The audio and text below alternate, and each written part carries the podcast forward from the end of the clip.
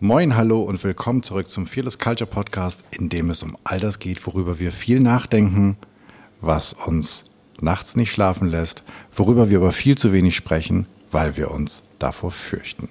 Hier nicht. Hier sprechen wir über all dies, damit wir uns davon befreien können. Im Podcast untersuchen wir, wie du eine Kultur erschaffst, in der es jeder und jedem Spaß macht zu wachsen, in der es Spaß macht, sich einzubringen, in der Kreativität, Neugierde und Innovation erwünscht sind, ja sogar gefördert werden, damit nämlich Ziele und Leistungen erreicht werden können. Wir schauen uns an, was funktioniert untersuchen aber genauso furchtlos die Schattenseiten, die nämlich diese erfolgsrelevanten Prozesse verhindern können. Und wir finden praxisorientierte Lösungswege. Im Podcast unterhalte ich mich mit Menschen, die sich bereits auf den Weg gemacht haben, die näher hinsehen, genauer hinhören, die die richtigen Fragen stellen oder vielleicht sogar Antworten schon gefunden haben. Heute habe ich als Gästin oder andersrum, ich bin Gast bei Lisa Jaspers. Sie ist Gründerin von Folk Days. Das ist ein Fair Trade, Fair Fashion Design Unternehmen. Das wird sie mhm. uns gleich erzählen. Sie ist äh, mit diesem Sozialunternehmen seit sieben oder acht Jahren, acht Jahren, seit acht Jahren schon unterwegs und kämpft für faire und gerechte Arbeitsbedingungen in vielen Teilen der Welt damit.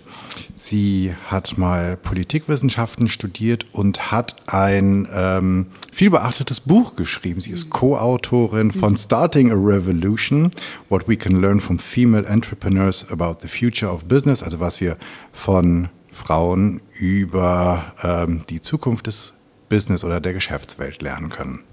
Heute sprechen wir also nicht nur über Frauen, sondern auch mit einer Frau, die schon vieles anders macht. Und bevor ich jetzt die ganze Zeit sabbel, würde ich sagen, vielen Dank, dass ich hier sein darf. Heute Morgen, an diesem wunderschönen sonnigen Morgen in Berlin, stell dich doch selbst den ZuhörerInnen noch einmal kurz vor. Vielen Dank, dass du hier bist und äh, dass ich äh, Teil deines, deiner Podcast-Serie sein darf. Das klingt auf jeden Fall super spannend. Genau, du hast eigentlich äh, die wichtigsten Eckpunkte schon genannt. Ich bin Lisa, ich habe äh, Folk gegründet und ähm, mit meiner Freundin Naomi Ryland ein Businessbuch geschrieben, was es übrigens mittlerweile auch auf Deutsch gibt. Seit äh, letztem Jahr ist bei Ulstein rausgekommen. Die haben äh, sozusagen die deutschen Rechte gekauft. Wir haben es zuerst auf Englisch selbst verlegt und dann, jetzt ist es auch gerade auf Spanisch rausgekommen. Also es gibt es mittlerweile sogar schon auf drei Sprachen. Ähm, genau, das heißt, ähm, was wir versucht haben in diesem Businessbuch zu machen, ist, einfach zu schauen, wie wir, ähm, wie wir im Grunde eine Businesswelt gestalten können, die nach anderen Regeln funktioniert. Denn Naomi und ich hatten beide immer wieder in unserer GründerInnen-Historie das Gefühl, dass irgendwie viel von dem, was wir so als Business-Tipps bekommen haben, sich für uns nicht intuitiv oder gut angefühlt haben oder auch einfach für uns keinen Sinn gemacht haben. Und das war sozusagen, wir wollten eigentlich ein Businessbuch schreiben, was wir selbst gerne gehabt hätten, als wir gegründet haben. Mhm. Bevor wir zum Buch kommen, mhm. starte ich ja gerne mit der Frage, eine Fearless Culture. Also was ist eine Kultur vielleicht ohne oder mit wenig Furcht? Was ist das für dich? Hast du eine Fantasie davon? Hast du das mal erlebt? Lebst du das? Wie ist mhm. das bei dir? Ich glaube, für mich persönlich bedeutet eine Fearless Culture, also eine, eine Kultur ohne Angst zu haben, dass ich das Gefühl habe, dass ich mich selbst als Lisa so, dass ich mich so zeigen kann, wie ich bin, mit allen Stärken und Schwächen und dass ich keine Angst davor haben muss, für irgendeinen von diesen Teilen in irgendeiner Form bestraft zu werden, sondern ich glaube, so zu sein, wie man selbst ist, ist für mich auf jeden Fall die Quintessenz von einer Unternehmenskultur oder auch einer Weltkultur ohne Angst. Mhm. Ist es ein Teil dessen, was du bei Folk Days versucht hast umzusetzen? Weil vielleicht magst du einfach mal ganz kurz für die ZuhörerInnen beschreiben, was genau Folk Days ist und wie du überhaupt auf die Idee gekommen bist, mhm. ähm, das Label zu gründen. Ähm, also ich habe, du hast ja vorhin schon kurz gesagt, dass ich Politik studiert habe. Ich habe danach noch Entwicklungsökonomie studiert ähm, und habe dann erstmal so ein bisschen den klassischen Weg in die Entwicklungszusammenarbeit gefunden und habe äh, dort, also genau bei einer großen NGO und danach bei einer Beratung, aber auch sozusagen an entwicklungspolitischen Themen gearbeitet und habe dann aber irgendwie gemerkt oder ich hatte einfach so ein grundlegendes Unwohlsein in Bezug auf diese Branche, die ich damals noch nicht so wirklich benennen konnte, aber mittlerweile, weil mir glaube ich einfach so das Vokabular gefehlt hat, mittlerweile einfach sagen kann, dass es für mich sich sehr neokolonialistisch angefühlt hat, so diese Dominanz von diesen reichen Ländern und irgendwie daherzugehen und zu denken, dass man weiß, was Entwicklung bedeutet und wie Länder zu sein haben. Und genau, und aus diesem Gefühl heraus habe ich dann Folk Days gegründet, weil ähm, mich schon das Thema, wie kann man Armut bekämpfen, immer sehr interessiert hat und auch ein Schwerpunkt meines Studiums war, aber ich dann auch gemerkt habe, es muss was anderes her als das, was man gängigerweise als Armutsbekämpfung macht. Und fand diesen Ansatz von gerechtem Handel oder Fair Trade ganz spannend, weil im Grunde ist der Grundgedanke ja, dass, dass, äh, dass die Wertschöpfungsketten anders aufgebaut werden und dass, ähm, dass auch sozusagen mehr Menschen und mehr Teile der Wertschöpfungskette profitieren. Ähm, dass man nur, weil man geringe Preise zahlen kann, weil man mächtig ist, das nicht auch tut, sondern sich wirklich überlegt, okay, wie kann man gerecht eine Wertschöpfung ähm, verteilen. Und das war, diesen Gedanken war nicht cool und gleichzeitig hat mir aber irgendwie ein Ansatz gefehlt, der mich persönlich ästhetisch und von dem Ganzen drumherum angesprochen hat. Also Fairtrade-Produkte, gerade im kunsthandwerklichen Bereich, sind ja häufig so das, was man traditionell in eine Weltläden findet. Und das war für mich als junger, designaffiner Mensch nicht so attraktiv. Und das war sozusagen die Grundidee. Also wie können wir dieses Konzept von Fair Trade, wie können wir hochwertige, schöne kunsthandwerkliche Produkte, die im globalen Süden hergestellt werden, für eine junge, designaffine Zielgruppe attraktiv machen. Mhm. Und bist du dann mit Ideen irgendwo hingefahren, hast gesagt, guck mal, könnte das auch? Oder gab es die Sachen einfach da mhm. und die hat nur einfach niemand, der einen dritte Weltladen betreibt oder betrieben hat, gekauft? Oder mhm. wie stelle ich mir das vor? Müsste eine Kombination aus beidem. Also ich bin halt keine Designerin, das heißt, ich war, ich bin natürlich nicht hergegangen und habe was designt und dann geguckt, wer es machen kann. Das macht, glaube ich, auch bei diesem Konzept, was wir fahren, nicht so viel Sinn, sondern ich bin wirklich am Anfang viel gereist, habe mir angeschaut, was an unterschiedlichen Orten gefertigt wird, die natürlichen Materialien vor Ort angeguckt, auch versucht zu verstehen, was auch die ähm, Grenzen dort sind, weil natürlich ähm, die Frage ist, gibt es Gibt es die richtigen Zutaten? Wie können die Sachen weiterverarbeitet werden? Weil viele Menschen natürlich in ihrem Kunsthandwerk super sind, aber jetzt nicht vielleicht noch dazu irgendwie eine Schneiderausbildung gemacht haben. Und von daher, genau, habe ich, ähm, hab ich ProduzentInnen gesucht, die einfach schon tolle Sachen gefertigt haben. Und am Anfang war das wirklich eher so ein kuratierter Shop. Das heißt, wir haben Produkte ausgewählt, die wir schön fanden. Aber wir haben sehr schnell gemerkt, dass genau dieses Design-Input halt auch sehr gewünscht war. Das heißt, mittlerweile ist es so, dass wir sehr viele Designs selbst entwickeln, beziehungsweise mit unseren ProduzentInnen co-kreieren, sage ich ganz bewusst, weil wir natürlich auf viele kunsthandwerklichen Designs aufbauen oder kulturelle Designs aufbauen, die halt vor Ort schon lange bestehen, weil das halt für die Art der Verarbeitung total Sinn macht und weil es auch wunderschön ist. Und dementsprechend ist es natürlich für uns sehr wichtig, dass wir jetzt nicht sagen, ähm, das ist jetzt unser Design, sondern sagen, okay, das ist unser beider Design und unsere ProduzentInnen dürfen das auch an andere weiterverkaufen. Ähm, das ist für uns ein wichtiger Bestandteil von dem, was wir tun. Ist es dann so, dass die dadurch, dass sie ähm, klassische Produkte oder klassische oder klassische Designs in andere Produktideen bringen über euch, auch ähm, sich selbst andere Märkte erschließen können? Das ist natürlich der Wunsch oder die Idee. Ähm, ich glaube, das funktioniert auch teilweise. Es gibt natürlich nicht so unfassbar viele wie wir, also die halt so konsequent eine junge Zielgruppe entwickelt haben. Aber es ist total klar, dass das die Zukunft ist.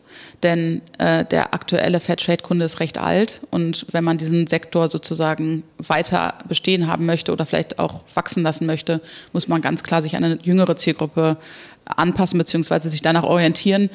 Und ehrlich gesagt hat das auch viele Vorteile, weil beispielsweise ist unsere Zielgruppe viel preisunsensibler als äh, ein klassischer eine Weltladenkunde. Das heißt, ich glaube, dass da ein ganz, ganz großes Potenzial liegt und ja, und ich glaube schon oder ich hoffe schon, dass es unseren ProduzentInnen auch einfach nochmal diese Perspektive eröffnet von anderen Produkten, anderen Kundinnen und äh, auch anderen Preisen. Und wechselt, also habt ihr dann ähm, Kunden, die seit äh, Kunden, Kooperationspartner, Lieferanten oder Lieferantinnen, die seit Anfang an dabei sind oder wechseln die durch? So, mhm. wenn ihr merkt, okay, wir brauchen irgendwie mehr aus dem Bereich Keramik oder sowas, mhm. dass sich, also gibt es da irgendwie so ein Schiff? Was sind, was sind so eure großen Learnings in der Angebotspalette? Also wir arbeiten eigentlich langfristig mit den ProduzentInnen zusammen. Ähm, wir haben mittlerweile einen Kooperationspartner ähm, hier in Deutschland, El Puente. Das heißt, einen Teil unserer Produkte beziehen wir über die, die halt auch ein ganz langer äh, Partner und auch sozusagen eine eine, eines, eines der Gründungsunternehmen im gerechten Handel hier in Deutschland waren.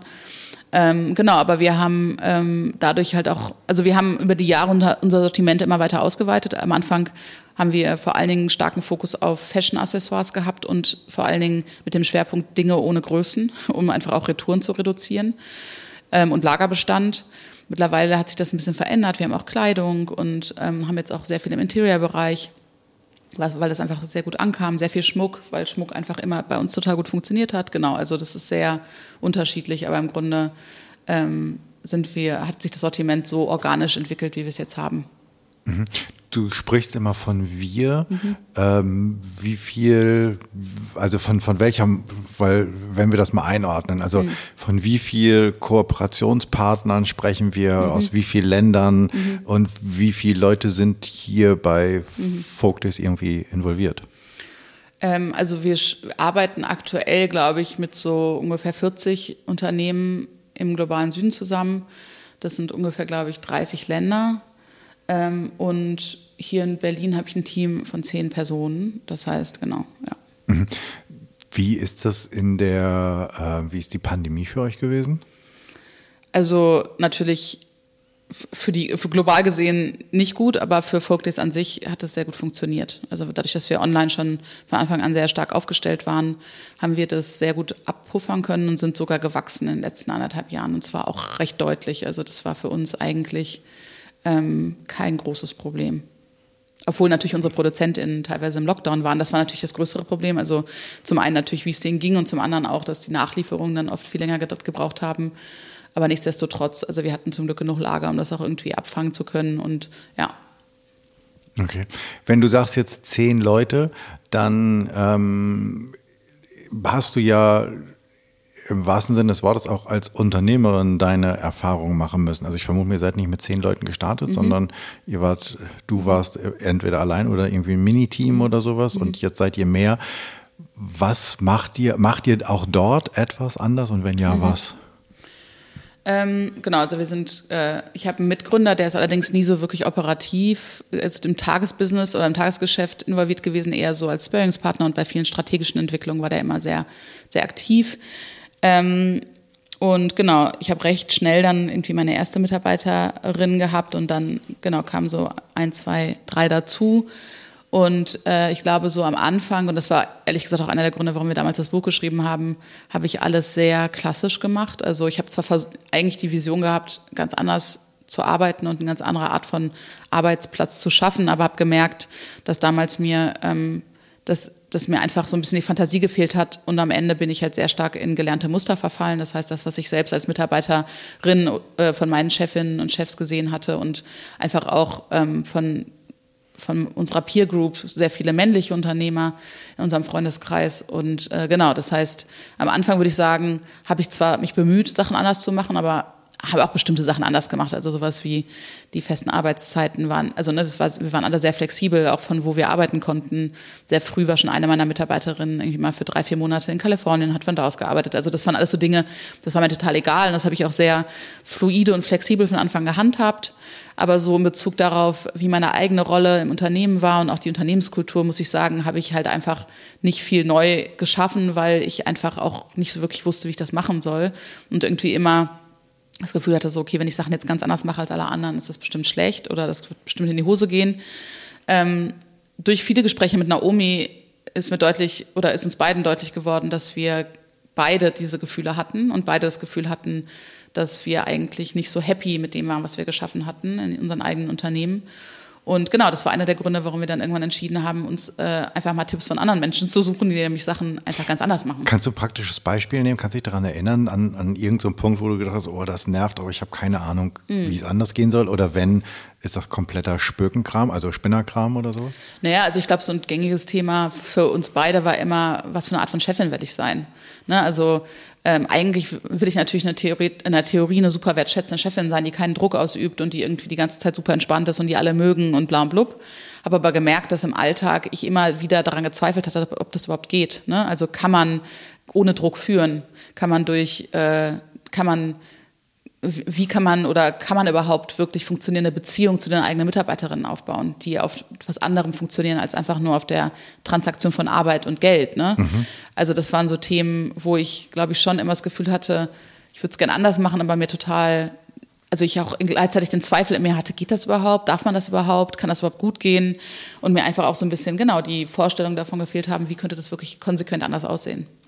Das ist ja eine Frage, die sich ganz viele Führungskräfte stellen, wie weit kann ich mit den mir in der Organisation Untergebenen mhm. ähm, befreundet sein, Freundschaft mhm. pflegen und wo muss ich Grenzen ziehen? Mhm.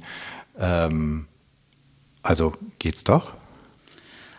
Ich meine, das ist meine Meinung, aber ich mhm. glaube, dass es äh, total schwierig ist. Also das ist ja immer dieses Thema professionelle Distanz. Ne? Also die Frage ist ja, braucht man professionelle Distanz zu den eigenen MitarbeiterInnen? Genau. Und ich würde sagen, nein, braucht man nicht. Und ich würde sogar so weit gehen zu sagen, dass ich denke, dass das sehr schädlich sein kann. Denn was das bedeutet, ist, dass man eigentlich immer im Alltag nur gewisse Teile, also man kann ja nie wirklich man selbst sein, komplett, weil wir alle ja mit Menschen, die, mit denen wir tagtäglich interagieren, Beziehungen aufbauen. Mhm. Ne? Und, und das sind Beziehungen, die einfach, ähm, wenn wir jetzt an privaten Bereich denken, die sehr tief werden und die sehr fundamental werden ne? und die auch äh, sehr viel mit uns machen. Und bei der Arbeit sind wir so gewöhnt, diese Beziehung nicht aufzubauen und immer sozusagen in dem Moment, wo eine tiefere Verbindung entstehen kann, irgendwie so einen Riegel vorzuschieben.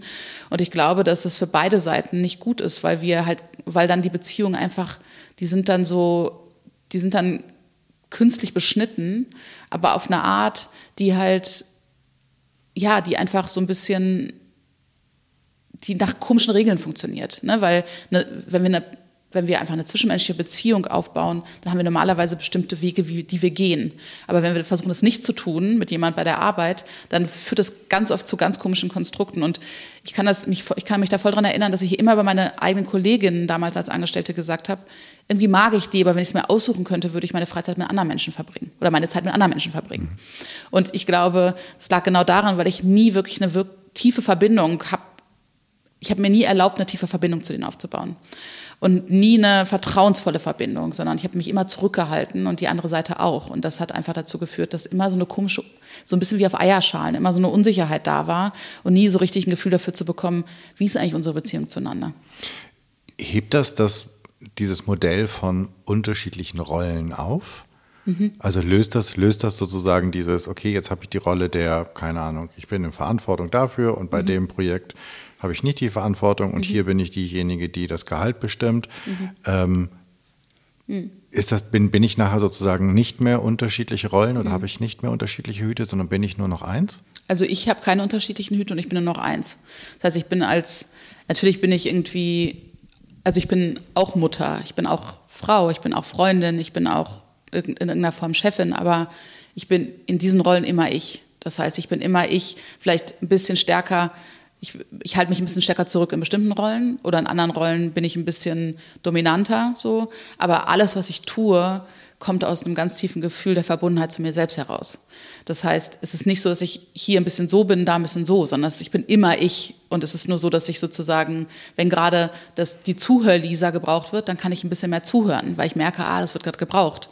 Wenn ich das Gefühl habe, ich muss auch mal meine kleinen Kinder anschnauzen, weil die mir schon, schon wieder auf der Nase rumtanzen, dann ist es auch ein Teil von mir. Ne? Aber ich bin auch nicht als Mutter anders, als ich, also ich bin auch nicht als Mutter anders, als ich als Lisa bin. Ich bin vielleicht manchmal ein bisschen irrationaler mit den Kindern, weil die auch so irrational sind. Ähm, ich bin manchmal vielleicht ein bisschen müder ne? und dadurch mhm. ein bisschen, aber ich bin eigentlich ähm, mit denen genauso wie mit allen anderen. Und äh, wenn ich mich scheiße verhalte, entschuldige ich mich auch. Genauso wie ich das bei meinen Mitarbeiterinnen mache. Ne? Also ähm, ja, und das ist, wie gesagt, das ist mein Weg und ich glaube, der ist, diese Erkenntnis ist für mich, also oder dieser Weg ist für mich total gesund und total gut. Ich merke, dass mir das richtig gut tut, ich selbst sein zu dürfen und auch mich selbst weiter kennenlernen zu dürfen in allem, was ich bin, in allen Stärken und Schwächen. Und ähm, ich, ja. Ist, ist das auch eine Herausforderung? Also ist das dann eine Rolle, die du entwickelt hast in deinem Unternehmerin und Chefin sein? Mhm.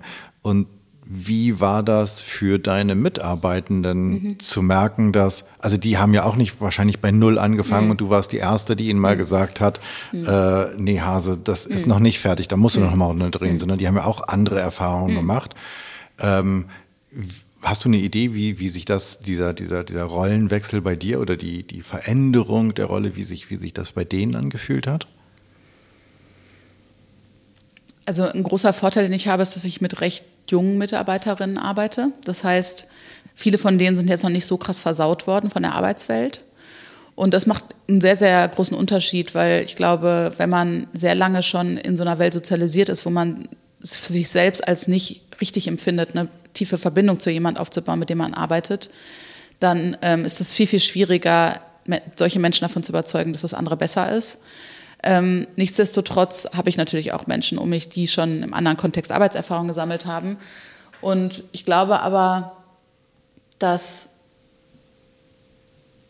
ich glaube, dass die auch merken und fühlen, dass unsere Beziehung eine ganz andere geworden ist. Und ich glaube auch, dass die es dauert eine Weile, aber ich glaube auch, dass die mir das abnehmen und dass die vor allen Dingen ja, ich sage ja nicht, ihr müsst eure Beziehung zu mir verändern, sondern was ich mache ist, ich lebe einfach mein Ich, so, ich lebe mich selbst und, und dann gucke ich, was das mit denen macht. Und das Gute ist, ich meine, es ist so ein bisschen wie, wenn man so Check-ins oder Feedback-Runden, ne, die erste Person bestimmt oft den Ton. Ne? Wenn du selbst total offen und dich verletzlich zeigst und einfach sehr, sehr ehrlich bist, mhm. dann trauen sich das alle anderen auch. Das heißt, ich glaube, dass ich durch meine Art und durch meine Veränderung Raum aufgemacht habe. Und ich glaube, dass dieser Raum immer stärker auch von allen genutzt wird. Mhm. Und du hast irgendwann durch den Austausch mit Naomi gemerkt, okay, da wir machen irgendwas an, wir wollen was anders machen, mhm. aber keiner weiß genau wie, also müssen wir das mhm. irgendwie anders herausfinden. Ich habe irgendwo gelesen, von den Top 50 Business-Büchern sind mhm. fünf irgendwie von Frauen geschrieben mhm. oder so und äh, die restlichen 45 mhm. mal wieder von Männern. Mhm. Ähm, habt ihr, seid ihr in dieses Thema äh, Female Entrepreneurship, Frauen gründen, keine Ahnung, wie das auf Deutsch heißen würde. Mhm. Ähm, seid ihr da absichtlich reingestoßen oder ist das etwas, wo ihr plötzlich gedacht habt, oh, guck mal, das ist der Wald, mhm. in dem wir stehen? Also wir haben schon einfach aus also sozusagen gesehen, dass es das, der Business Advice in Buchform, in Personenform, in was auch immer, sehr, sehr, sehr männlich ist. Und wir haben schon gedacht, dass es weil es meistens in allen Bereichen des Lebens Sinn macht, andere Perspektiven einzubringen, weil das Dinge wahrer macht und richtiger macht, ähm, haben wir gedacht, okay, wir sind selbst zwei Frauen, ähm, lass uns doch mal schauen, ob es vielleicht Frauen gibt, die Sachen ganz anders machen. Und das war wirklich für uns sehr, sehr wichtig, dass wir nicht irgendwelche Frauen uns gesucht haben, weil es gibt auch sehr viele Frauen, die Dinge ganz genauso machen wie alle anderen. Ne? Mhm. Aber für uns war es zentral, uns wirklich die, die Frauen zu suchen, die einfach voll ihren eigenen Stiefel durchgezogen haben und einfach alles hinterfragt haben, was für sie keinen Sinn gemacht hat. Ähm, und das waren die Frauen, die wir dann letztendlich interviewt haben und das sind auch die sozusagen, die die Grundlage geworden sind für das Buch, was wir geschrieben haben. Könntest du mit einem Satz zusammenfassen, was für dich die Quintessenz des Buches oder der ganzen Interviews und auch dessen, all dessen, was du gelernt hast, daraus ist? Haha, ja, das ist natürlich immer, was ist das Main Takeaway aus dem Buch? Und mhm. äh, das Gute ist, es gibt keins, deshalb muss man das Buch lesen. Aber, äh, Aber ich würde sagen, deins? genau, meins ist, so unterschiedlich wie wir als Menschen sind, so unterschiedlich dürfen wir auch als Unternehmerinnen sein. Das heißt, so unterschiedlich dürfen auch Unternehmen sein. Das heißt, sehr viel Zeit und Energie darauf zu investieren, erstmal herauszufinden, wer ich bin und was ich möchte als Gründerin. Was für eine Organisation, was fühlt sich gut für mich an, natürlich auch was für ein Thema, was ist mein eigener Purpose, kann ich mir vorstellen, das lange zu tun und so weiter. Und dann das Unternehmen so aufzubauen, dass ich das um mich herum und das, was ich möchte, schaffe. Also vielleicht ein kleines Beispiel. Ich bin viel extrovertierter als Naomi. Das heißt, die Rolle, die ich bei Focus einnehme, ist eine andere als die, die sie bei TBD eingenommen hat. Mhm. Und sie hat sich da sehr bewusst für entschieden, beispielsweise Hierarchien abzuschaffen und äh, auf kompetenzbasierte Hierarchien umzusteigen. Das ist bei uns bei Folk Days anders. Nichtsdestotrotz würde ich sagen, sind beide Unternehmenskulturen sehr menschenzentriert und sehr unhierarchisch, weil ich mich eher als Gastgeberin sehe und weil ich eher das Gefühl habe, ich möchte einen Ort schaffen, wo alle sich wohlfühlen, aber trotzdem habe ich eine ganz andere Rolle als sie. Aber ich bin immer eine Gastgeberin gewesen in meinem Leben, in allen Kontexten und das darf ich jetzt auch bei Folk Days sein. Und sie ist jemand, der einfach diese exponierte Rolle nicht mag und deshalb hat sie jetzt eine Organisation, in der sie die nicht einnehmen muss. Dann wird es für die Mitarbeitenden aber nochmal eine Nummer schwieriger, sich das richtige Unternehmen auszusuchen, oder? Ich glaube eigentlich nicht, wenn man es schafft, von Anfang an sehr klar zu kommunizieren, was man selbst möchte und was man auch sich wünscht in den Unternehmen und in den Mitarbeiterinnen, weil wenn du selbst weißt, okay, das ist das, was ich, was ich mir wünsche und was mein Ziel ist, dann kannst du das ja auch ganz anders kommunizieren. Ne? Also ich meine, wie oft saß ich im Bewerbungsgespräch und alle erzählen immer, dass man eine ganz tolle Kultur hat und dass alles so, dass super flache Hierarchien sind und so weiter und du merkst ja sofort, wenn du reinkommst. Meine Tür ist, ist immer offen. Genau. genau. Aber ich wünsche mir quer, also nicht, also früher wünschte man sich Querdenker, heute nennt man die anders, aber ja. so. Menschen, die in Frage stellen. Ja, ne? genau. genau. Die keiner wollte. Krawallnudeln mhm, oder was genau. auch immer. Mhm.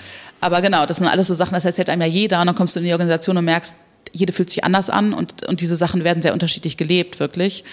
Und genau, aber wenn wir ein Bewerbungsgespräch haben mit jemandem, dann sagen wir so, okay, guck mal, so läuft das bei uns, so machen wir das gerade. Ähm, das ist uns wichtig. Uns ist wichtig, dass wir eine gute, dass wir gute Beziehungen zueinander pflegen, dass wir sehr flexibel sind, dass wir eine hohe Ebene von Vertrauen haben ähm, und so weiter und so fort. Und, und dann können die Leute sich dafür entscheiden oder dagegen. Ne? Also zum Beispiel gibt es eine Sache, an der ich keine, also da mache ich keine Eingeständnisse, weil bei vielen Themen würde ich sagen, da verändern wir uns als Unternehmen auch weiter. Ne? Es ist jetzt mhm. nicht so, dass ich mir das irgendwann überlegt habe und dann sage ich so, okay, so ist es für immer, sondern das gestaltet sich auch, ne? es ist ja fluide und mhm. jeder, jede Person, die bei uns arbeitet, bringt was Eigenes mit und dadurch verändert sich das Unternehmen. Aber eine Sache, wo ich keinen Kompromiss machen möchte, ist beispielsweise dieses Thema von, wenn wir Entscheidungen zusammenfällen, möchte ich, dass wir die gemeinsam fällen. Ich werde keine einzige Entscheidung in diesem Unternehmen über eure Köpfe hinwegfällen. Ich möchte, dass wir damit, dass wir es ausdiskutieren, wenn es Unsicherheiten gibt und dann möchte ich, dass wir es gemeinsam entscheiden. Und dass, wenn jemand das nicht möchte, wenn jemand zu mir sagt, ja, entscheid du das doch einfach, dann sage ich so, nee, das ist für mich keine Option.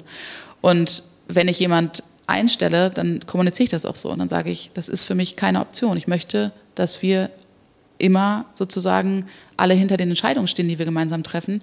Und wenn es nur darum geht, dass ich die Verantwortung übernehme, die kann ich von mir aus übernehmen. Das ist mir total egal. Mir geht es nicht darum, dass hinterher wir sozusagen das Blame Game auch auf alle verteilen. Darum geht es mir gar nicht. Es geht mir einfach nur darum, dass die Energie, die ich selbst in meinen Alltag einbringe, eine ganz andere ist, wenn ich hinter den Entscheidungen stehe, die gefällt werden. Und das ist mir wichtig. Und deshalb, genau, also es gibt schon, das ist zum Beispiel ein Punkt, wo ich sage, das wäre für mich so wichtig, dass wenn jemand sagt so, boah, ich weiß nicht, ob ich da Bock drauf habe, dann würde ich sagen, so, okay, dann ist es auf gar keinen Fall der richtige Ort hier. Erlebst du das in Bewerbungsgesprächen oder bei MitarbeiterInnen, dass sie nachher sagen, wow, du meintest ja das ja echt ernst? Also du willst ja echt, ähm, dass, ich, dass ich meine Meinung sage? Das habe ich eigentlich noch nie erlebt. Es ist schon manchmal so, dass in Gesprächen ich manchmal ähm, das sagen muss, dass ich sagen muss, ich will die Entscheidung nicht alleine fällen, ich möchte, dass wir es gemeinsam tun.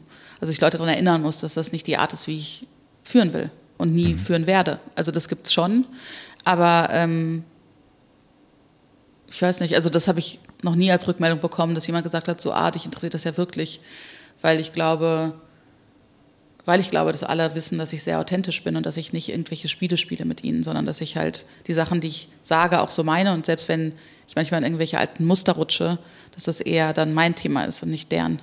Mhm. Jetzt habt ihr ja gesagt, dass euer Buch, dass die ähm, Anleitungen, die die UnternehmerInnen geben für Themen von Gründen, Organisationen entwickeln, aber auch für äh, Teamentwicklung oder mhm. Personalentwicklung radikal neu sind. Was ist für dich denn im Vergleich zu, gerade jetzt mit all dem Wissen, also nicht nur mit deinem eigenen Starten, sondern auch mit den vielen Gesprächen, die du geführt hast, was ist für dich denn sozusagen das radikal Neueste zur alten, nennen wir sie einfach mal pauschal, männlich-patriarchal geprägten Businesswelt?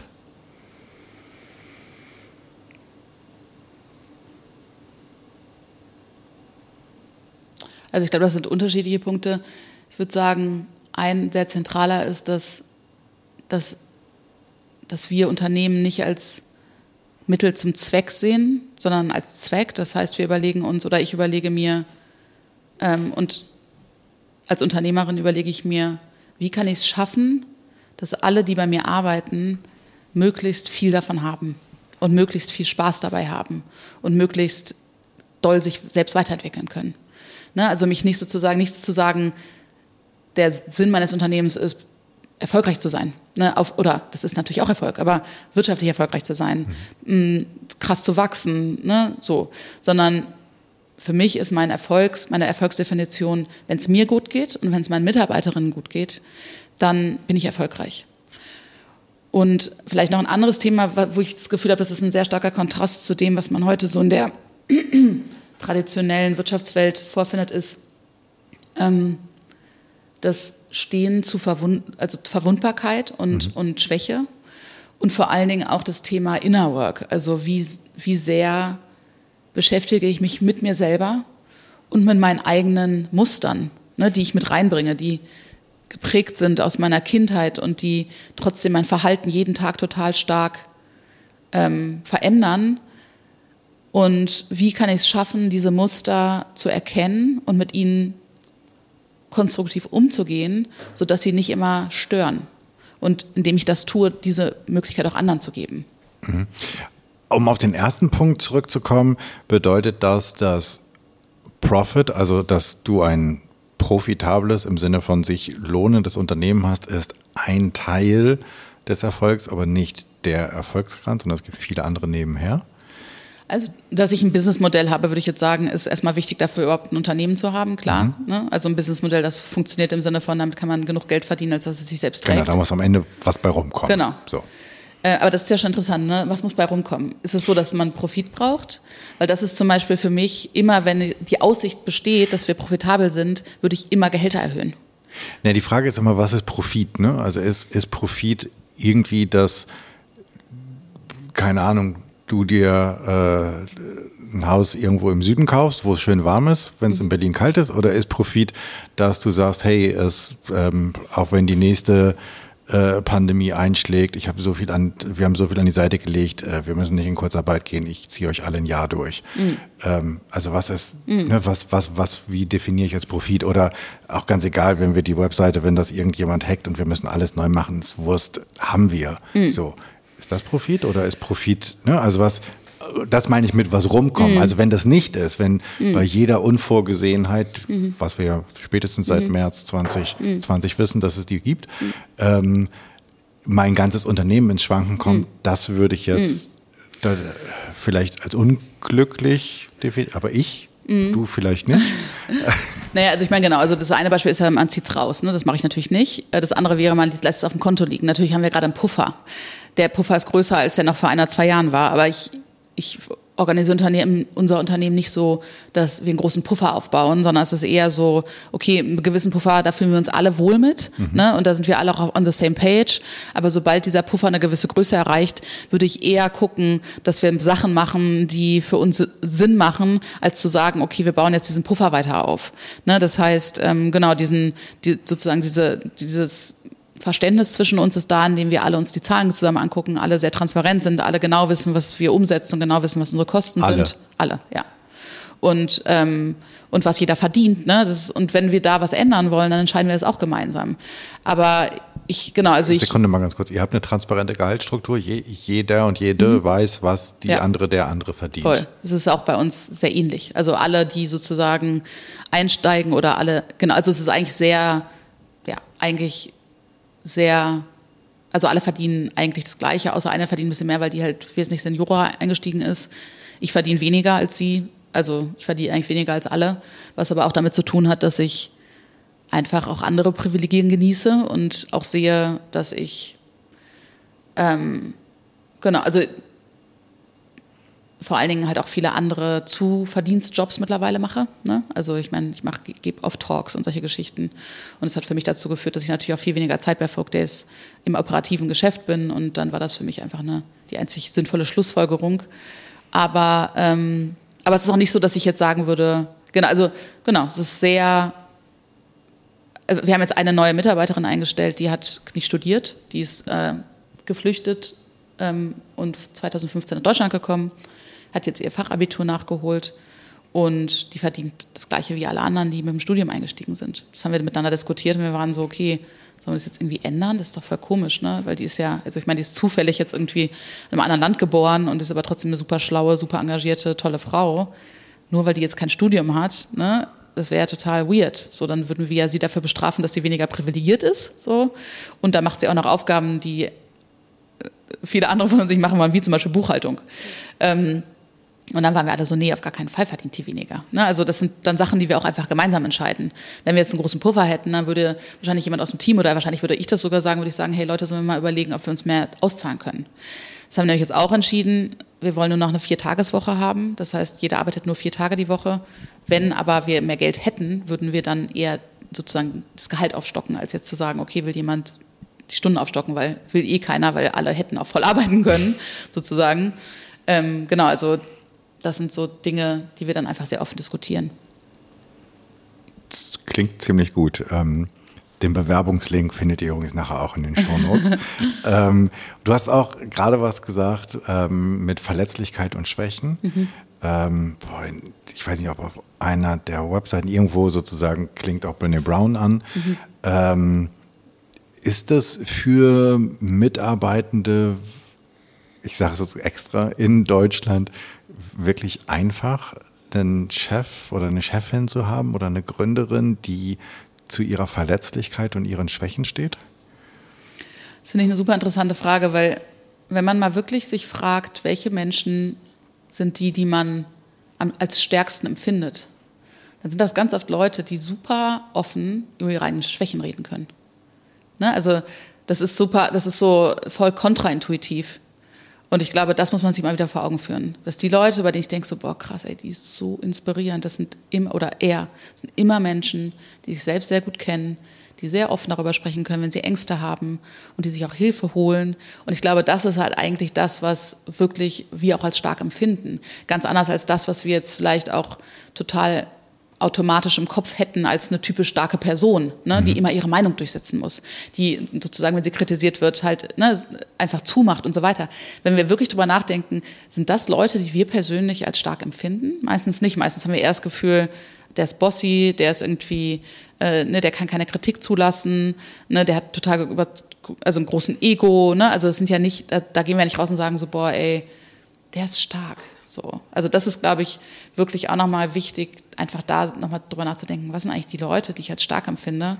Und wenn man das macht, glaube ich, kommt man oft auf den Punkt, dass es Leute sind, die sehr, sehr offen und sehr ehrlich sind. Mhm.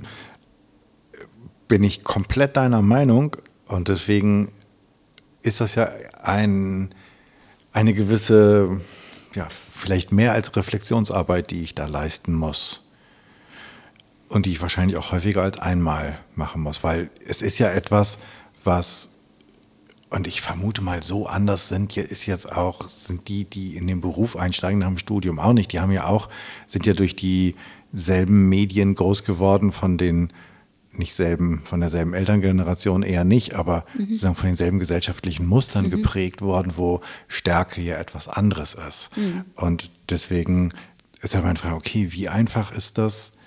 Wenn ich eine Chefin habe, die halt ganz offen zu dem steht, was sie nicht kann, wo sie sagt, nee, ist mir komplett entglitten. Ja, stimmt, habe ich voll verbockt. Äh, was machen wir denn jetzt? Habe ich auch keine Lösung? Habt ihr eine Idee? Mhm. Ähm, hört sich super an, mhm. ne, wenn das so beim, mhm. beim Kaffee jemand erzählt. Ich habe keine Ahnung und deswegen frage ich jetzt so, mhm. wie reagieren Leute gerade, die neu kommen, ähm, wenn die das erste Mal in so einer Runde sitzen, wo sie denken so, Alter, wenn, wenn, wenn die keine Idee hat, was mache ich denn jetzt? Mhm. Oder ja, also wieder da zurückkehrend. Also ich glaube, wenn ich solche Sachen sage, sind alle so oh, geil, dass sie dazu steht, dass die einen Fehler gemacht hat. Hammer, dann kann ich das ja auch. Ne? Also dann kann ich das ja auch machen. Oder cool, dass Lisa manchmal auch nicht weiß, wie sie machen, Sachen macht und uns dann fragt. So, ne? Dann mache ich das vielleicht auch, wenn ich mir mal unsicher bin. Also ich glaube, ähm, also ich verstehe schon ein bisschen einen Punkt, dass es vielleicht Leute gibt, aber ich glaube, in der Praxis, wenn man sich wirklich vorstellt, was das mit einem machen würde, mit so einer Person zusammen zu sein oder jemand, der halt einfach sagt so, boah, ich bin richtig schlecht darin, kann mir jemand helfen? Ich glaube, das würde keiner, also ich kann mir einfach nicht vorstellen, dass das bei Leuten eine Abwehr hervorrufen würde. Das würde vielleicht eine kurze Verunsicherung hervorrufen, weil man das Gefühl hat, dass jemand nicht dem klassischen Bild entspricht, was man eigentlich von einer Person in der Rolle hätte. Aber ich glaube, dass es so intuitiv gut sich anfühlt, dass man sehr schnell diese Willens ist, dieses Bild über Bord zu werfen, weil man merkt, geil, das ist irgendwie, ne, das fühlt sich viel besser auch für mich an, in so einem Kontext zu arbeiten, wo nicht weil, und es hat natürlich auch den großen Vorteil, wie gesagt, dass man halt auch zu seinen eigenen Fehlern ganz anders stehen kann und nicht das Gefühl hat, so, oh Gott, hier sind alle voll gut, nur ich mache die ganze Zeit Sachen falsch, ne? sondern mhm. da auch irgendwie das Gefühl zu haben, hier wird, weil das ist mir auch immer super wichtig gewesen, das ist total spannend, dieses Fehlerkulturthema. Ne? Alle sagen immer, wir haben eine voll gute Fehlerkultur und hier kann man über alles reden, was man verbockt. Und das ist im Endeffekt ganz selten so, weil das Problem ist, dass oft die Chefs oder die Chefinnen und Chefs das nicht vorleben. Und ich habe das auch ganz lange nicht vorgelebt. Ich habe immer, ich war immer super irritiert davon, wenn Leute mich kritisiert haben, haben oder wenn ich habe mich schrecklich gefühlt, wenn ich Sachen falsch gemacht habe. Ne? Also ich wollte sterben so manchmal in Situationen, wo irgendwas richtig schief gelaufen ist und ich dafür nicht daran Schuld getragen habe. Und das war ein langer Prozess für mich. Ähm, und aber jetzt zu merken wie toll das funktioniert, wenn ich das so mache. Also wie, ohne dass ich es immer wieder sagen muss, dass mir wichtig ist, dass Menschen, äh, ne, also dass sie sich nicht schlecht fühlen, wenn sie Fehler machen. Das muss ich natürlich immer noch sagen, weil die Gesellschaft uns natürlich immer einbläut, dass es total schlecht ist, wenn wir Fehler machen. Meine Sicht darauf ist, das heißt einfach nur, dass wir lernen. Ne? Also wenn wir keine Fehler machen, dann entwickeln wir uns ja nicht weiter. Mhm. Und ich glaube, ich glaube, dieses Bild ist auch so, macht so viel Sinn, dass das auch sehr schnell geht, wenn man, wenn man das Menschen einfach nur ein paar Mal sagt. Ja, und ich finde das gerade super, dass du das, dass du so tief auch in dieses Thema eingehst, weil für mich gibt es da zwei Punkte, auch aus der, sozusagen aus der Selbstreflexion. Das eine ist, geht mir genauso, ich finde das auch großartig, solange wie es dann mein eigener Fehler ist, der plötzlich, oder wo, wo ich meine Schwäche eingestehen muss, weil dann merke ich auch so, okay, das ähm, spiegelt ja auch nicht so ganz den Menschen wider, der ich eigentlich sein. Ich bin ja eigentlich angetreten, um gut zu sein und jetzt bin ich gerade ähm, mhm. so nur die Hälfte von gut. Mhm. Ist ja auch kacke. Der zweite Punkt ist, dass ja ganz häufig in meiner Beobachtung Fehlerkultur ganz weit hochgehängt wird, aber dann geht es nicht um die Fehlerkultur, sondern es geht darum, dass oh, es geht um diese vermeintliche Learning-Kultur. Also ein Fehler ist okay, so, sofern du ein Learning daraus mhm. gezogen hast. Mhm. Ja, also wenn du einen Fehler machst, okay. Mhm aber da bringen wir eine Lösung. Mhm. So, und die Lösung, die feiern wir. Das mhm. ist so mein Gefühl mhm. von diesen Fuck-Up-Nights. Wir, das geht nicht um den Fehler, sondern es mhm. geht sozusagen um das, was du draus gemacht mhm. hast. Aber dabei liegt ja eigentlich das, was, und deswegen feiere ich das gerade so, was du erzählst, weil es geht ja eigentlich um die Verbindung und um die Möglichkeiten, die darin entstehen, wenn du einfach mal den Fehler auf den Tisch legst und sagst, so, hier ist er übrigens. Könnt ihr mhm. euch angucken von allen Seiten aus. Wer eine Idee hat, ich habe übrigens keine, ich gucke den seit drei Stunden an. Mhm. So. Ähm, und das ist ja etwas, was man super selten erlebt. Mhm. Meine Erfahrung. Kennst du über deine, über das Buch, über die Recherchen und mhm. über vielleicht auch den, ähm, dein Netzwerk mehr Leute, hast du Erfahrung gemacht, wie das mehr gelebt wird und dass das auch zu einem lebendigen Prozess wird? Also ich würde eigentlich den Frauen, die wir interviewt haben, denen das allen zutrauen. So ins, in die Tiefe sind wir nicht gegangen in Bezug auf das Thema. Ähm, ich meine, du hast ja auch Anna schon interviewt. Ich bin mir sicher, dass sie jemand ist, der das auch sehr gut hinkriegt in ihrem eigenen Unternehmen. Ähm, ich meine, das ist so lustig, dass du gerade sagst, dass du das so feierst, weil für mich ist das halt so, das ist halt, also das, das macht halt so viel Sinn. Ne? Absolut. Und ich glaube, es ist trotzdem wahnsinnig schwer. Mhm. Aber weißt du warum? Weil ich glaube, ganz oft für Menschen ähm, Fehler machen heißt, dass sie weniger wert sind. So wie du vorhin auch gesagt hast, ich bin doch hier angetreten, um gut zu sein. Aber mhm. was ist gut? Ne? Also was ist wirklich gut? Ist gut, wenn ich happy bin? Ne? Ist gut, wenn ich das Gefühl habe, ich kann Sachen erschaffen, ich bin in meiner Stärke, ich bin in meiner Kraft, ne? ich mache die Dinge, in denen ich gut bin. Mhm. Ähm, ich bin aber auch gut zu den Menschen um mich herum. Ne? Ich erlaube ihnen gut zu mir zu sein. Ähm, und ich glaube, was wir oft machen, ist, dass wir verwechseln, dass die Qualität unserer Arbeit uns einen Wert gibt. Ne? Also, dass wir sagen, okay, wenn ich hier, wenn ich das gut mache, dann heißt das, dass ich gut bin. Aber am Ende des Tages hängt das ja von so vielen anderen Faktoren ab. Und die Frage ist auch, habe ich überhaupt schon rausgefunden, worin ich gut bin? Ne? Naja, das stimmt jetzt vielleicht oder das stimmt bestimmt für dich als Gründerin und mhm. als Inhaberin, mhm. aber wenn du jetzt deine Mitarbeiterin mhm. siehst, dann ist ja irgendeine wir machen jetzt einfach mal irgendein fiktives Beispiel, ist ja für ähm, den Einkauf und die Beschaffung mhm. und die Logistik mhm. zuständig. Das ist ja mhm. eine Aufgabe oder eine Rolle, die sie übernommen ja. hat. Und sie ist gut, wenn ja. die gut klappt, dann mhm. füllt sie ihre Rolle gut. Mhm. So, und wenn sie das jetzt mal versemmelt, mhm.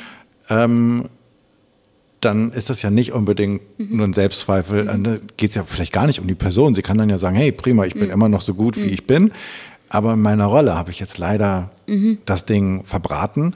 Und ich habe auch keine Ahnung, ich habe keine Ahnung, wie es passiert mhm. ist. Ich habe keine Ahnung, wo es dran liegt. Und ich kann nicht mal sagen, was ich tun muss, damit es beim nächsten Mal. Also hier, Freunde, hier ist mein Fehler. Und das finde ich, da, da muss ich ja schon eingestehen, okay, ich bin hier angetreten und auch mhm. den Teil, den ich hier kriege, mhm. an Salär, den kriege ich, mhm. damit ich es löse. Mhm. Und ehrlich muss ich jetzt sagen, mhm. habe ich nicht gelöst. Also ich habe gerade einen ordentlichen Batzen Schaden angerichtet.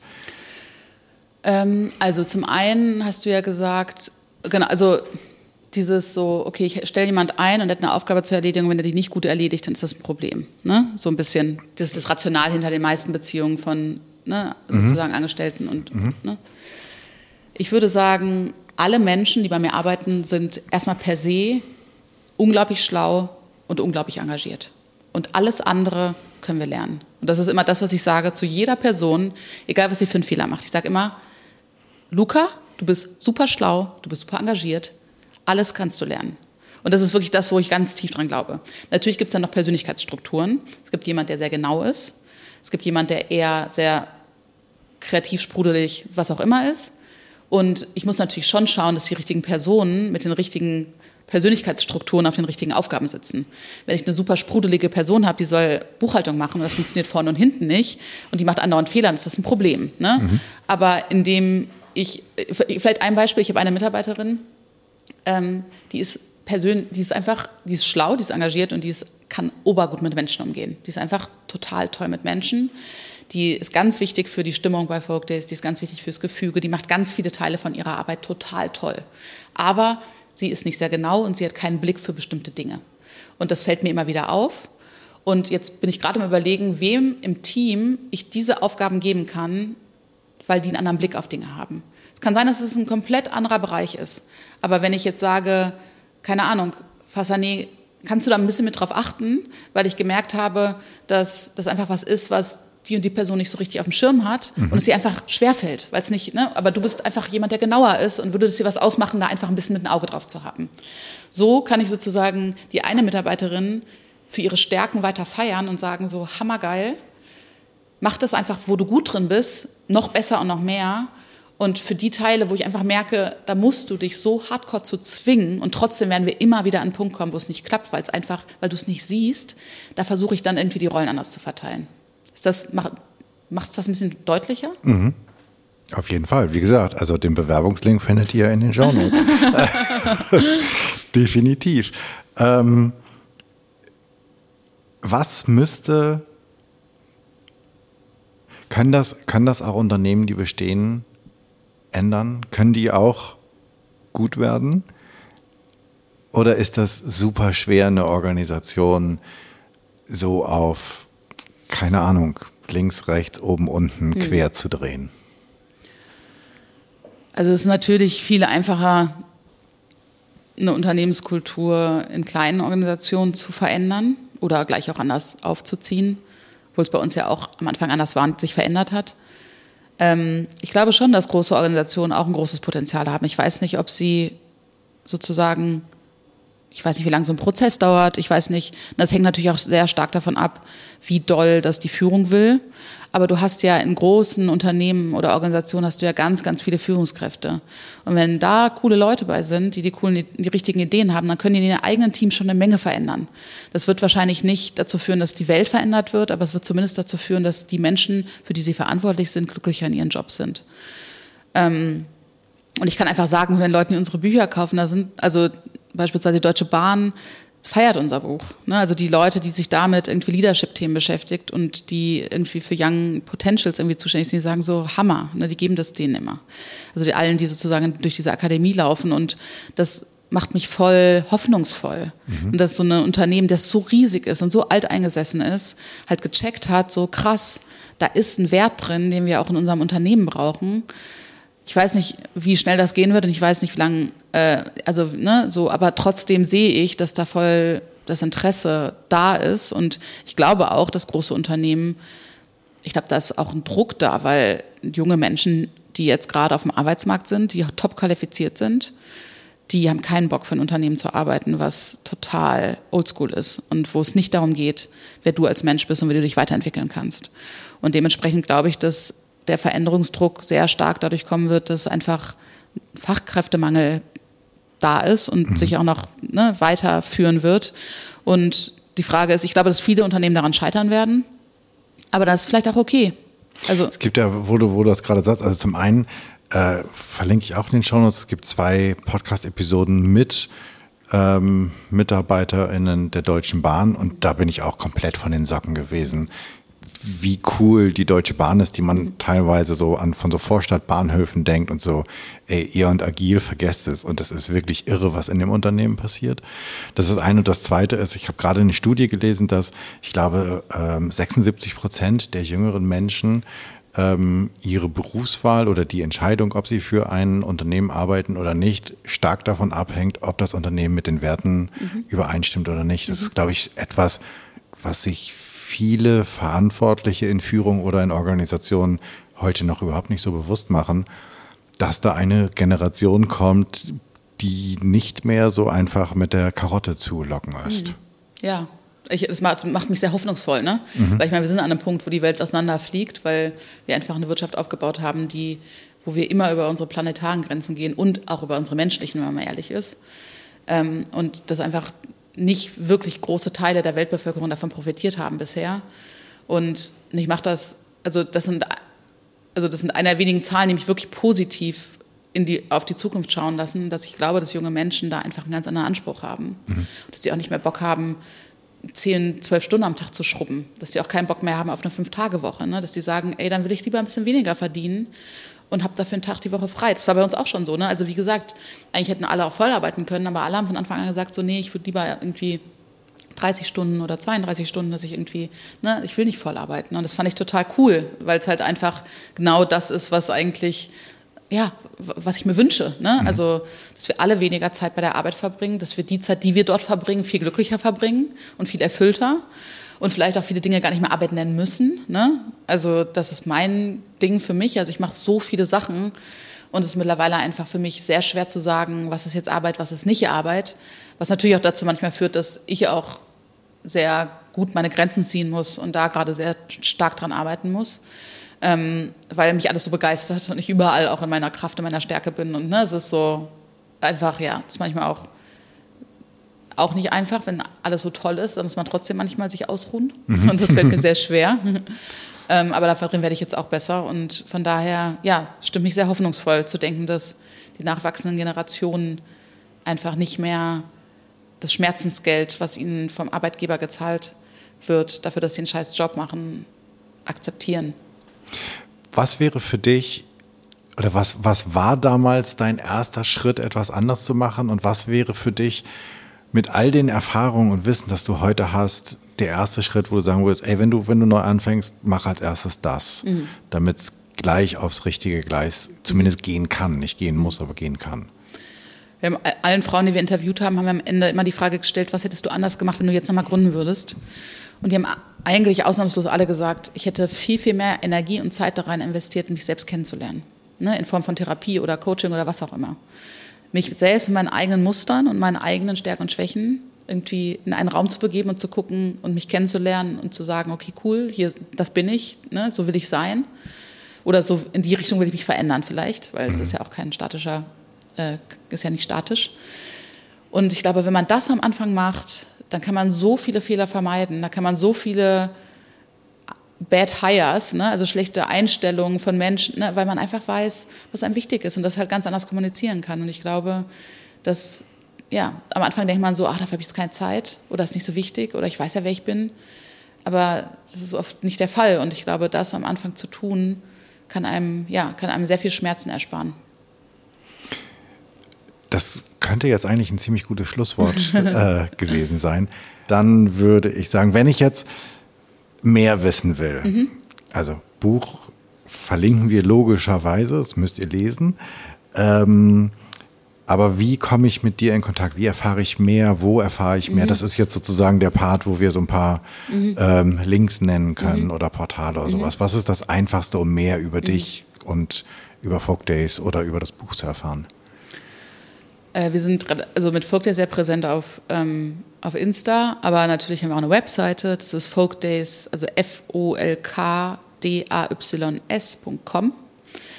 Ähm, und genau, auf Insta heißen wir Folk Days Berlin. Ich habe einen eigenen Account, Lisa-Jaspers. Und da gibt es auch unendlich viele Podcasts verlinkt ähm, oder Zeitungsartikel über mich, über Naomi und mich, über das Buch, über Folk Days. Ähm, ich glaube, das ist ein ganz guter Start. Ich glaube, gerade so die Podcasts merke ich immer, dass das viele Leute anspricht, da einfach nochmal so ein bisschen tiefer reinzugehen und ähm, ja, das ist interessant, dass du fragst, hat noch irgendwas gefehlt, weil genau, ich, also das Thema ist ja unendlich groß. Ne? Das heißt auch, glaube jeder einzelne Podcast, den ich bisher gegeben habe, der hatte so einen anderen Schwerpunkt, der sich einfach organisch ergeben hat, mhm. aufgrund dessen, mit, der Person, mit der ich gesprochen habe, ne? und das Interesse von der Person. Von daher, ich glaube, das ist ein ganz guter Start und genau, ähm, ja, ich glaube auch Bücher, die ich gerne lese, teile ich teilweise dann auch auf Insta und so. Also schon so ein bisschen ein Kanal für mich, obwohl ich auch immer da sehr ich finde das schwierig, vor allen Dingen auch gerade, ja, also Facebook als Konzern und diese Abhängigkeit finde ich schwierig. Also da muss ich mir noch was überlegen, aber gerade bin ich auf Insta einigermaßen aktiv. Okay, wenn du eine Lösung hast, sag Bescheid. Ja, Mache ich. ähm, bis dahin wissen wir, wo wir mehr über dich erfahren können. Wenn ich eine Bühne baue und ich lade 100 Menschen ein, mhm. ähm, dir zuzuhören, mhm. worüber würdest du sprechen und wen soll ich einladen?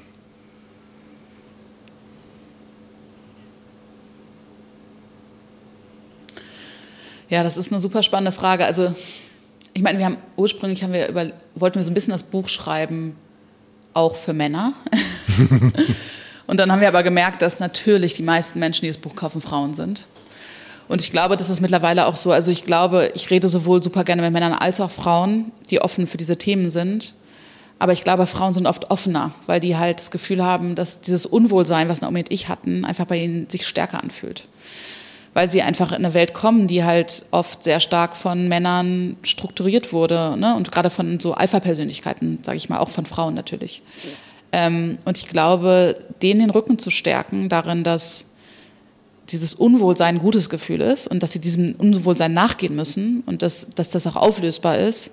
Ich glaube, das ist das, was ich mir wünsche und deshalb würde ich wahrscheinlich viele junge Frauen einladen und auch junge Männer und ähm, ich würde gerne mit denen darüber reden, wie man es wirklich schafft, menschenzentriert zu wirtschaften, zu arbeiten, ähm, einfach ja, diesen Sektor zu reformieren auf eine Art, der gut für den Planeten ist oder besser für den Planeten ist und vor allen Dingen gut für uns Menschen ist, wo wir, ja, wo wir erfüllt sind und wo wir uns weiterentwickeln dürfen. Du hast gerade gesagt, du teilst dann auch gerne ähm, Bücher, die du liest. Mhm. Hast du für uns einen Tipp, ähm, welches Buch außer eurem wir mhm. noch lesen sollten, welchen Podcast du empfehlen würdest, mhm. welche Serie, so irgendeinen Medientipp, den du den ZuhörerInnen mitgeben würdest? Also ich finde ähm, ich den Podcast von Vera Strauch super aus Hamburg. Die macht Female Leadership, die Female Leadership Academy, die mhm. macht auch coole Kurse. Ähm, ich finde ansonsten äh, einen Podcast von einer amerikanischen ähm, schwarzen queeren Aktivistin sehr cool. Prentice Hempel heißt die, die macht so, die ist ein Somatic Practitioner und die beschäftigt sich viel zu so Themen wie eigene Grenzen, ne? also Boundaries und auch ähm, ja, wie man einfach sozusagen aktivistisch oder aktiv durch die Welt gehen kann, ohne die ganze Zeit sich so leer zu fahren. Mhm. Genau, und ansonsten ähm, ich kann sehr empfehlen, das hat mir jetzt, hat, also sehr diversen Leuten auch zu folgen, auch gerade auf Insta, das mache ich jetzt seit langem, also seit ein, ein, zwei Jahren und merke, dass diese Perspektivenvielfalt mir total gut tut und auch nicht immer Diskurse mitzubestimmen, sondern einfach mal zuzuhören und zu beobachten und aufzunehmen.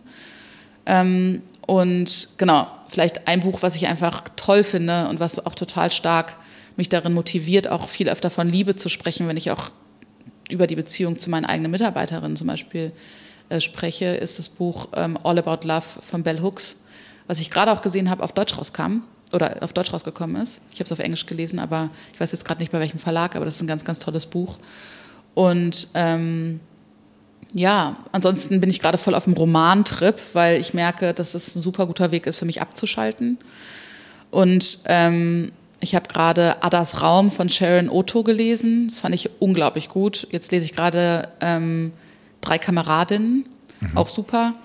Ähm, genau, das heißt, äh, ich bin jetzt gerade, also ich lese gerade keine Sachbücher, sondern vor allen Dingen Romane, weil ich merke, dass, äh, dass ich das auch als Break brauche. Mhm.